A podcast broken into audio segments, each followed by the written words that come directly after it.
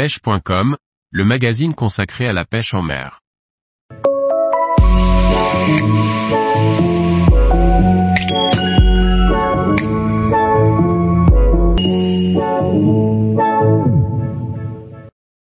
Six avantages d'emporter son smartphone durant un voyage de pêche.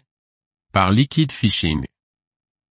Même si l'on ne dispose pas d'un abonnement permettant d'utiliser le réseau téléphonique local, prendre son smartphone à l'étranger peut se présenter bien pratique grâce aux différentes applications que l'on peut y installer. Un traducteur devient vite indispensable lorsque l'on ne parle pas la langue du pays visité. En ce qui me concerne, j'utilise Microsoft Translator, d'autant plus qu'il est utilisable hors ligne. Il est très important de le tester en avance et d'y télécharger les langues souhaitées, car une fois hors ligne ça sera trop tard.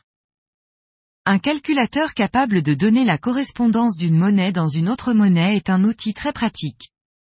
Le cours de certaines monnaies est si différent de l'euro qu'il peut être vite difficile d'en faire un calcul mental. Par exemple, un peso colombien, équivaut à 0,00019 euros au moment où j'écris ce texte. Avant de partir, au moment où l'on sait que l'on n'aura plus accès à Internet, il est intéressant de faire des captures d'écran de la météo prévue la semaine à suivre.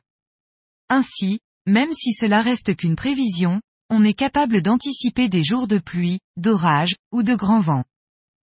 Si la destination choisie concerne la pêche en mer, télécharger les tables des marées permet de déterminer au mieux à quel moment se rendre au bord de l'eau. De plus, il existe plusieurs applications directement liées à la pêche. Par exemple, Captain Fisher, permet de mettre en contact les pêcheurs avec des propriétaires de bateaux sur place.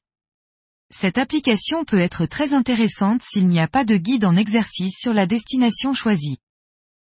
Il y a aussi les applications de messagerie, comme WhatsApp, qui permettent de contacter facilement une personne. Des fonctions ou des applications que l'on utilise quotidiennement peuvent avoir aussi leur utilité à l'étranger.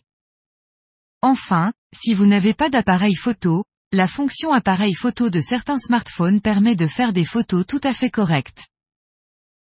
Tous les jours, retrouvez l'actualité sur le site pêche.com. Et n'oubliez pas de laisser 5 étoiles sur votre plateforme de podcast.